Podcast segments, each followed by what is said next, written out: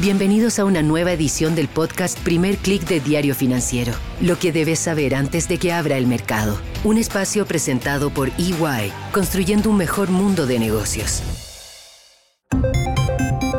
Muy buenos días, soy Marcela Vélez y desde Londres comento con ustedes las noticias que deben saber para comenzar el día. Bienvenidos a Primer Click de Diario Financiero. Buenos días, es viernes 25 de agosto, lo logramos, llegamos al final de la semana laboral, es día de nuestro especial semanal, pero antes de ir a nuestra entrevista de hoy que se trata sobre los criptoactivos, vamos a conversar de lo que está pasando en los mercados porque es una sesión muy importante. Todas las miradas se concentran en Jackson Hole, donde se reúnen los banqueros centrales. Todo el mundo está a la espera de ese discurso del presidente de la Fed, Jerome Powell. Ayer vimos Wall Street cerrar con fuertes pérdidas, vemos al dólar operar al alza, anticipándose ante la posibilidad de que Powell presente un discurso más hawkish. Renato Campos, analista senior de Hantec Markets, nos explica ¿Por qué es importante lo que dirá Powell y cuáles son las expectativas que hay en el mercado en torno a sus palabras? Debemos recordar que esta instancia durante los últimos años se ha considerado para dar inicio a los cambios en la política de Estados Unidos, por lo cual, ante la posibilidad y la alta probabilidad de neutralidad en las tasas de interés, los mercados esperan de alguna u otra forma que este inicio de neutralidad, como lo comentábamos, se lleve a cabo y comience entonces a examinarse a partir del 20 de septiembre en la próxima reunión del ente rector lo cual podría de alguna u otra forma volver a incentivar a las acciones del mercado americano, entendiendo que el próximo paso a dar es una flexibilización monetaria durante los primeros meses del 2024, como así lo señaló el ente rector en la reunión de junio. En el caso contrario, que el tono se vuelva complaciente y no presente cambios de acuerdo a la restricción en la política monetaria que viene presentando hasta el día de hoy debido a las cifras macroeconómicas más alentadoras presentadas durante el último tiempo, es muy probable que los mercados presenten un declive y un escenario bajista, entendiendo que la posibilidad de mantener o de subir nuevamente las tasas de interés en las reuniones venideras sería el tono a considerar y por tanto un daño frente a las expectativas que el mercado ha venido señalando durante gran parte de este año 2023. Algo de eso ya se está reflejando al inicio de la sesión. Vemos en Europa alzas moderadas, el stock 600 avanza 0,43%, los futuros de Wall Street están avanzando, pero con alzas menores, el SP500 sube 0,25%, el Nasdaq apenas 0,11%, todavía algo optimistas con la idea de que hay la posibilidad de que la Fed anuncie o dé señales de que no va a realizar más alzas, sino que va a mantener las tasas de interés en el nivel actual. Revisando las opciones de futuros en la Bolsa de Chicago, ellos tienen un instrumento para revisar las probabilidades que está dando el mercado a los movimientos de la Fed. Se ve, sin embargo, un 40% de probabilidad de nuevas alzas, tanto, no tanto en la sesión de septiembre, pero sí en la de noviembre. Así que como ven, hay señales contradictorias, hay expectativas casi que en dos bandos, quienes creen que la Fed ya está por terminar su ajuste monetario y quienes creen que todavía tiene más por ajustar, sobre todo considerando lo que vimos ayer, cifras del mercado laboral, las solicitudes de subsidios por desempleo estuvieron por debajo de lo que se esperaba, dando señales todavía de un mercado laboral que no se ha visto afectado por el ajuste de la Fed. Además de Jerome Powell, tendremos también las palabras de Christine Lagarde. Sin embargo, no hay muchas sorpresas en ese sentido. Se cree que Lagarde va a mantener un discurso duro contra la inflación, un discurso también hawkish, a pesar de que sí hemos tenido señales de desaceleración bastante fuertes en Europa, sobre todo esos índices PMI de servicios que están haciendo anticipar que habría una contracción del PIB en la eurozona en el tercer trimestre. Antes de ir a nuestra entrevista especial de esta semana, revisemos qué tenemos en agenda, porque además de Jackson Hole, tenemos cifras importantes en la región. En Brasil, a inicio de la jornada, tendremos reportes de inflación de quincenal y también cifras de inversión extranjera directa. En México se publica la cifra final, la lectura final del PIB del segundo trimestre. Y en Chile la atención está en el mercado cambiario, sobre todo después de que ayer Hacienda anunciara un aumento de sus compras de dólares, tenemos una sesión además donde el cobre está avanzando bastante fuerte. Esta mañana tiene ya un alza de 0,81% en Londres. Así que todo esto está dando piso a un peso chileno más fuerte, pero como el resto del mercado cambiario dependerá también de lo que diga Jerome Powell en Jackson Hole.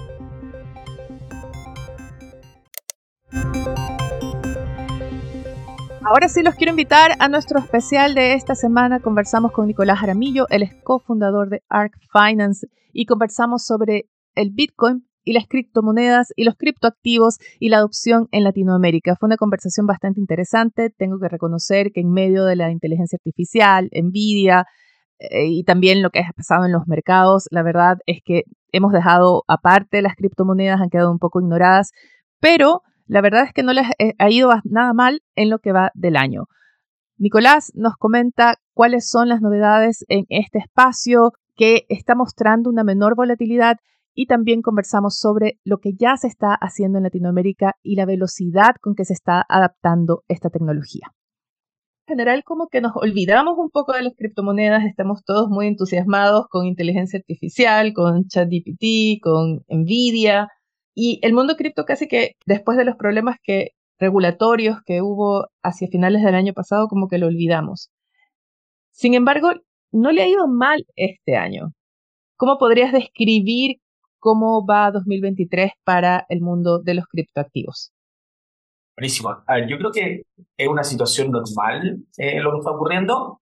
Eh, es algo que ha ocurrido en el pasado, es algo que, eh, digamos, es parte del ciclo alcista y bajista de, de las criptoactivos. Hay que recordar que el 2022 Bitcoin, la principal criptomoneda, cayó alrededor de un 70%.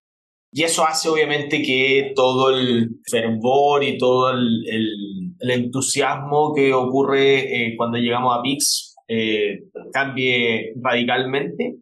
Y, eso, y esa situación no cambia hasta que, eh, digamos, los precios vuelven a rondar los máximos de los ciclos anteriores. Y, eso todavía no ocurre. el año 2023 si bien Bitcoin ha subido en torno a un 50% desde comienzos de este año, eh, todavía no se escucha de manera eh, muy masiva lo que está ocurriendo en los mercados y de lo que, eh, digamos, el potencial que esto puede tener mirando ya el 2024, el, el 2025.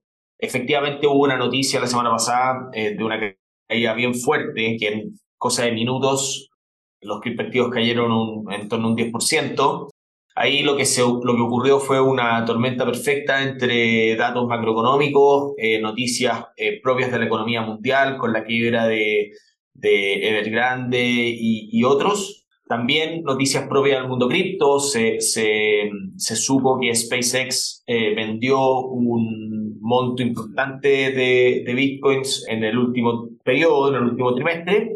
Y esa baja también produjo liquidaciones masivas, digamos, eh, de personas que estaban, que estaban largas y, y, tocó algunos stop loss por ahí y eh, hizo, eso hizo que la caída se profundizara. Pero también uno ve el gráfico del precio y rápidamente se recupera un, un poco, entonces eh, finalmente la caída fue en torno a, al 5%, algo así, que es un, es un movimiento fuerte, para, para la clase activo, pero no es algo que, que, sea poco, poco común, digamos. Yo tengo que reconocer que seguía más los criptos cuando fue, eh, cuando estaban en torno a los 30.000, 32.000. Tengo que reconocer que este año los había dejado a un lado, pero preparando esta entrevista me puse a revisar y Bitcoin ha subido, lo tengo aquí frente a mi pantalla, casi 58% en lo que va del año. Así que Igual me sorprende en el sentido de que había mucha crítica respecto a cómo Bitcoin no aguantaba la volatilidad, cómo era un activo de riesgo que no iba a aguantar un escenario de altas tasas de interés e inflación. Y aquí estamos con un 58% en lo que va del año. ¿Crees que estamos viendo un periodo de estabilización de, en este caso de Bitcoin y de otros criptoactivos, de la industria en general? A ver, eh, efectivamente la, la, volatilidad, antes del episodio de la semana pasada, la volatilidad estaba en los mínimos históricos de los criptoactivos. Y eso claramente es algo nuevo dentro de, eh, eh, de la industria. yo no creo que estemos llegando a una estabilidad y que el ecosistema cripto se mantenga a estos niveles y que pase a ser como un activo de menor riesgo que acciones o, u otros, digamos. O sea, yo creo que todavía es un ecosistema muy, muy chico. Pensemos que el, el, el tamaño total del ecosistema cripto hoy día es del, en torno a un trillón de dólares Pensemos que Apple vale 3 trillones, o sea, todo el mundo cripto es un tercio de Apple. Eh, por lo tanto, eh, si creemos que esta industria va a seguir desarrollándose en el futuro, que es lo que nosotros creemos, obviamente, esto debería seguir multiplicándose por varias veces dentro de los próximos años.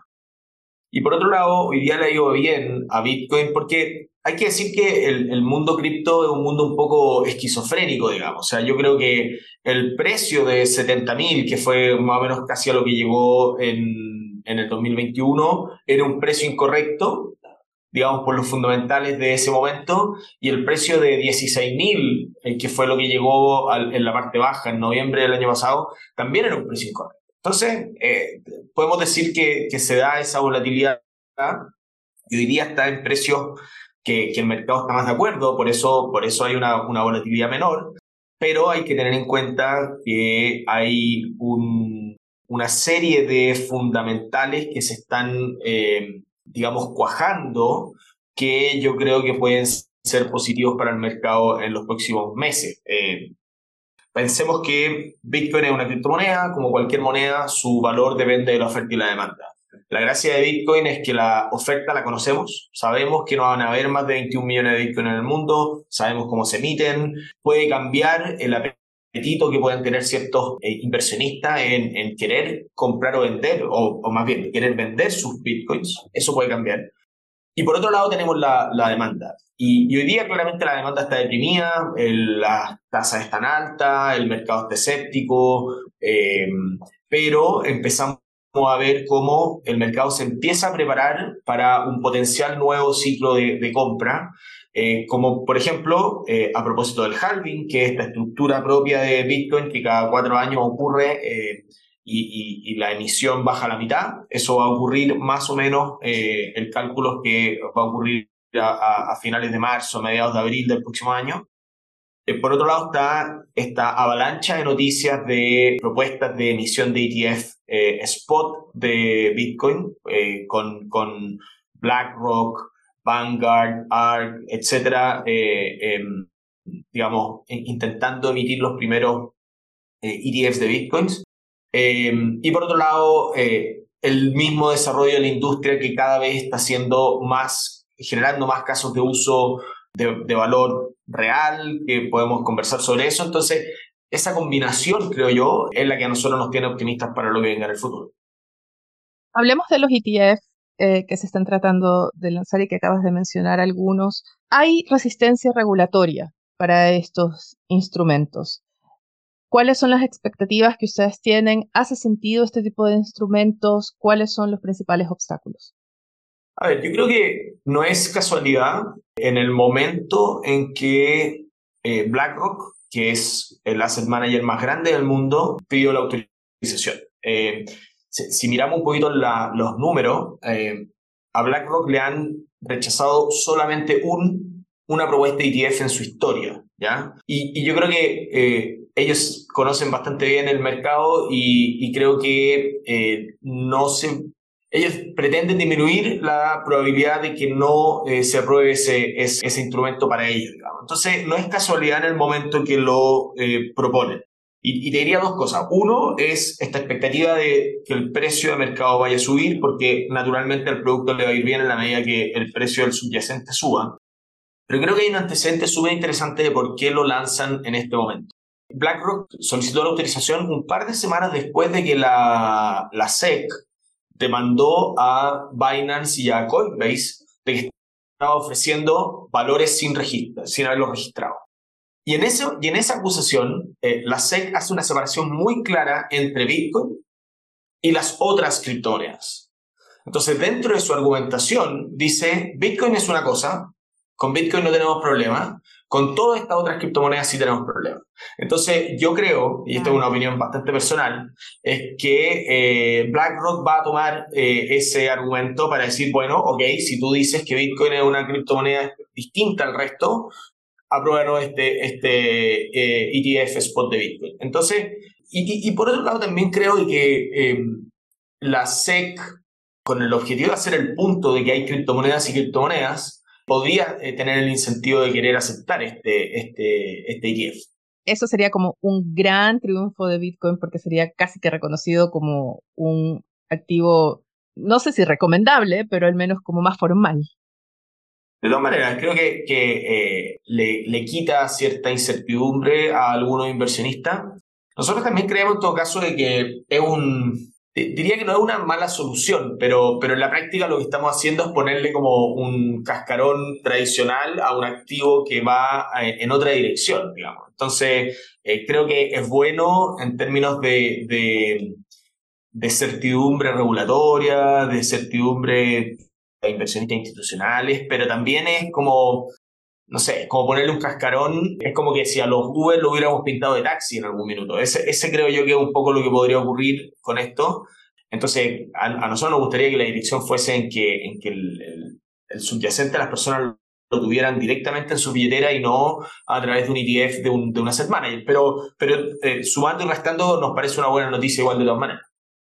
Latinoamérica ha sido visto siempre como un mercado potencial de crecimiento para las criptomonedas. El nivel de adopción ha sido muy rápido por incertidumbres en países concretos. Y había muchas expectativas, recuerdo, eh, al inicio de año respecto al a, mayor adopción de criptomonedas en la región en este año.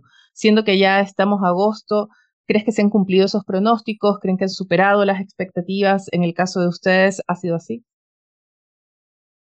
De todas maneras, creo que Latinoamérica es un lugar eh, de, donde sus características eh, hacen que eh, la propuesta de valor del mundo cripto sea bastante más clara y más, esté más presente en el día a día de las personas. Estuve la semana pasada en Argentina y la adopción de criptomoneda en Argentina es brutal, o sea, se usa en el día a día, tú puedes andar en la calle y comprar cosas con criptomonedas de manera bastante habitual. Y eso lamentablemente es por, es por las condiciones sistémicas de Argentina. Entonces, eh, y eso se repite en otros países, en, en, Venezuela, en Colombia, en Salvador, etc. Entonces, eh, creo que nuestras características sociales, políticas, hacen de que el mundo cripto tenga bastante más eh, resonancia en nuestra región. Pero también eh, vemos cómo los casos de uso del mundo eh, cripto, y aquí me salgo de las criptomonedas, sino que hablo más de la industria blockchain, criptoactivo, eh, tiene bastante resonancia también en la región. De hecho, en el mismo Argentina hay una línea aérea está eh, tokenizando sus pasajes, digamos, a sus, tickets de avión son un criptoactivo. Y eso es algo súper interesante porque en la práctica están empezando a usar la infraestructura para nuestro día a día y, las personas eh, muchas veces no se dan ni cuenta que están usando el blockchain o un, token o un criptoactivo, eh, pero eso es lo que va a estar por debajo. Y eso, por nuestra mayor cercanía como región a cripto, creemos que va a tener una adopción bastante acelerada o eh, antes que el mundo más desarrollado, donde eh, los fundamentos de cripto a lo mejor son menos claros.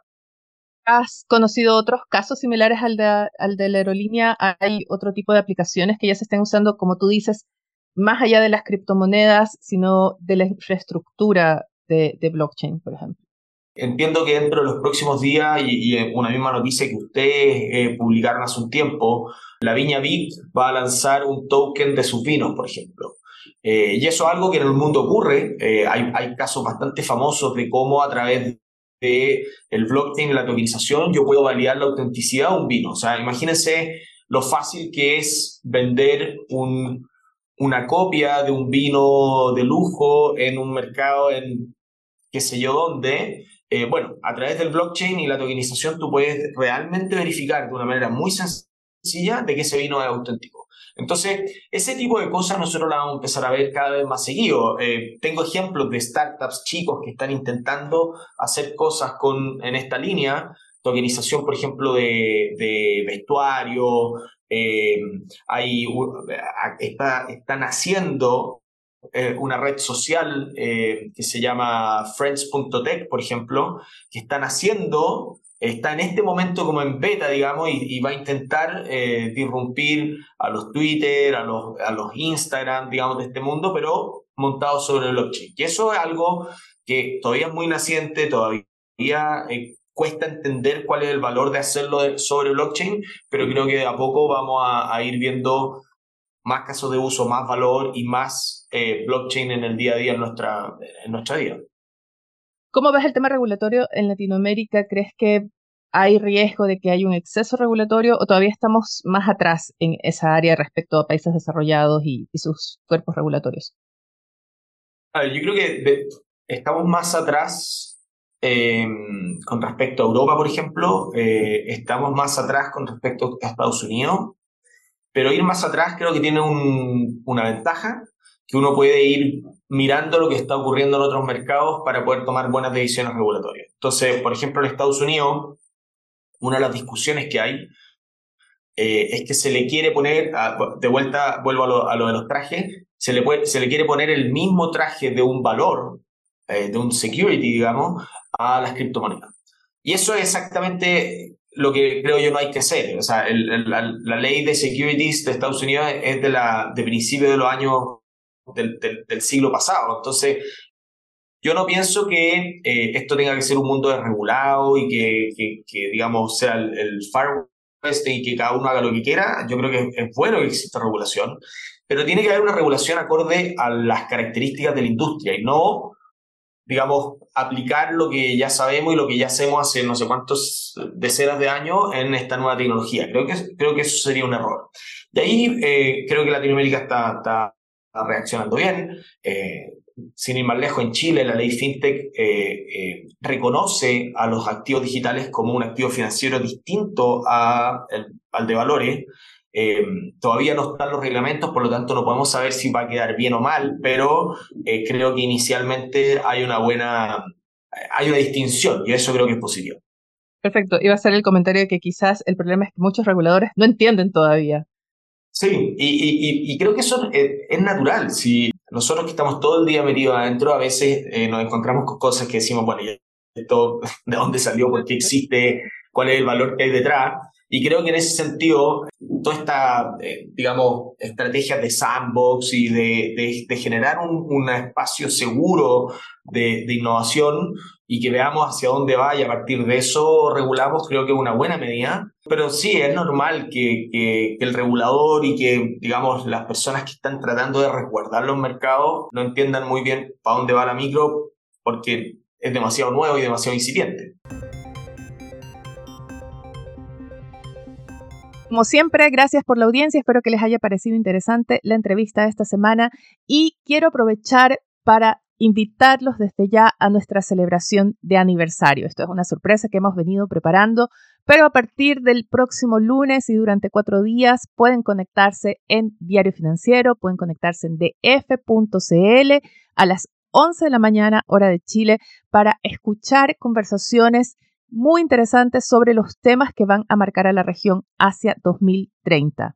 En primer clic, lo que hago es conversar con ustedes, así que decidimos que qué mejor para celebrar los cinco primeros años de este podcast y del newsletter que lo acompaña que eso, teniendo conversaciones interesantes. Y no se van a querer perder el tema de arranque que es China. Un diálogo interesantísimo con Alicia García Herreros de Natixis, Pónganle mucha atención, ella es una economista que está advirtiendo que la desaceleración que estamos viendo en China es estructural y que obliga a países como Chile, a países que basan sus canastas exportadoras en el envío de materias primas y bienes de consumo hacia China a buscar otros mercados.